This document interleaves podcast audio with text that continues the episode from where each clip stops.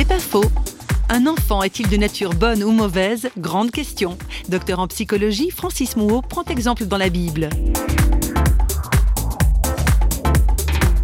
Si on lit euh, les proverbes de Salomon, par exemple, il parle de la folie qui est attachée au cœur de l'enfant, etc. Ce qui, à certains, a fait penser qu'il fallait être très sévère avec les enfants. Mais quand vous lisez le Nouveau Testament, vous voyez que le Christ montre les enfants en modèle en disant si vous ne devenez comme des petits enfants, vous n'entrerez pas dans mon royaume. Donc il y a les deux aspects. Pour moi, c'est pas contradictoire du tout. Éduquer un enfant, c'est-à-dire l'apprendre à maîtriser ses pulsions, mais en même temps le regarder comme modèle, parce que effectivement, il y a quelque chose que nous on a perdu, c'est cette confiance originelle dans la bonté de Dieu, dans la bonté de la vie, etc. C'est pas faux, vous a été proposé par Parole.fm.